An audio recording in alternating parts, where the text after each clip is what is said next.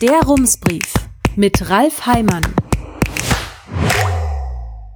Münster, 4. Oktober 2023. Guten Tag.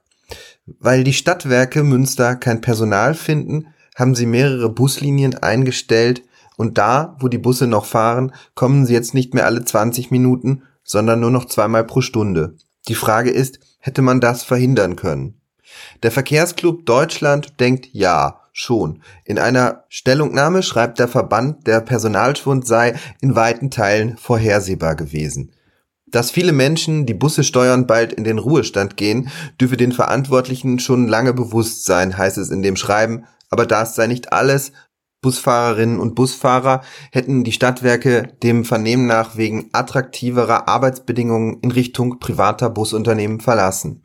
Linken Fraktionschef Ulrich Toden sieht die Verantwortung ebenfalls in der Unternehmensspitze der Stadtwerke.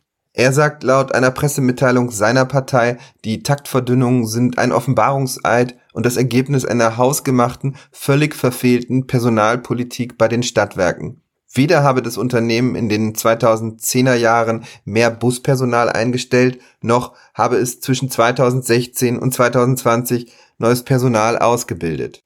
Wenn das so weitergehe, werde sich im Winter auch der Halbstundentakt nicht mehr halten lassen, sagt Toden. Aber wie könnte man das Problem lösen? Laut Ulrich Toden vor allem mit mehr Geld. Zurzeit entlohnten die Stadtwerke neue Busfahrerinnen und Busfahrer im Tarifvertrag nach Entgeltgruppe 5. Das entspricht etwa 2550 Euro brutto im Monat. Toden schlägt vor, die Bezahlung um zwei Gruppen hochzustufen, dann wären es etwa 450 Euro mehr. Die Stadtwerke haben am Montag in einer Pressemitteilung erklärt, wie sie das Problem angehen wollen. Ergebnis, um Personal zu finden, wollen sie sich neu aufstellen, so schreiben sie. Nur was bedeutet das? Seit diesem Jahr trete das Unternehmen zusammen mit der Tochter Stadtnetze als Team Münster auf. So wolle man zeigen, wie attraktiv man als Arbeitgeber sei. Das Team Münster biete sichere Tarifverträge, flexible Arbeitszeitmodelle für unterschiedliche Lebensphasen und viele Weiterentwicklungsmöglichkeiten, sagt Personalchefin Brit Steuß laut der Mitteilung. Und sie sagt, heute geht es vielen Bewerbenden aber um mehr. Aber um was? Sie wollen mit ihrer Arbeit etwas bewegen, zum Beispiel zur Energie- und Mobilitätswende der Region Münster beitragen, schreibt Brit Steuß. Wenn das tatsächlich ein wichtiges Motiv wäre, dürfte es in Münster eigentlich keinen Mangel an jungen Menschen geben, die beruflich Bus fahren möchten. Für die Mobilitätswende ist kaum etwas wichtiger als der öffentliche Personennahverkehr. Tatsächlich ist das Problem komplizierter und es gibt viele kleine Bausteine, die eine Rolle spielen. Bis vor zwölf Jahren machten etwa viele junge Männer während ihrer Zeit bei der Bundeswehr einen Busführerschein. Inzwischen gibt es keinen Wehrdienst mehr. Den Busführerschein müssen sie selbst bezahlen. Das ist teuer. Auch die Corona-Zeit hatte Auswirkungen. Als die Busse nicht fuhren, haben sich viele Busfahrerinnen und Busfahrer einen anderen Job gesucht. Hinzu kommt, die Arbeitszeiten sind nicht sehr familienfreundlich. Man arbeitet in Schichten und Wochenenddiensten für vergleichsweise wenig Geld. Wenn eine kleine Wohnung in der Stadt 1000 Euro kostet, sind 2550 Euro brutto wenig.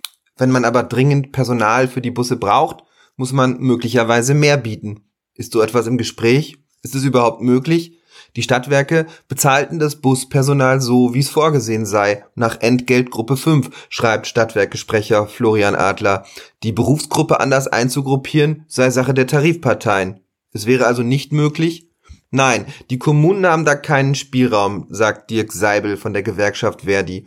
Das sei auch nicht so einfach, denn es gehe hier ja nicht nur um die Bezahlung des Buspersonals, sondern auch um Feuerwehrleute, um Menschen, die in Kitas arbeiten oder in der Stadtverwaltung. Er sei kein Freund davon, diese Gruppen gegeneinander auszuspielen, sagt Seibel, aber natürlich, man könne darüber sprechen, das Buspersonal hochzustufen. Nur das müsse in den Tarifverhandlungen passieren, in den aktuellen Verhandlungen ging es darum nicht. Am Ende stand für die Menschen, die Busse fahren, trotzdem eine erfreuliche Nachricht. Sie bekommen ab März etwa 14 Prozent mehr Geld. Das sind keine 450 Euro, aber immerhin mindestens 350. Herzliche Grüße, Ralf Heimann. Rums, neuer Journalismus für Münster. Jetzt abonnieren. rums.ms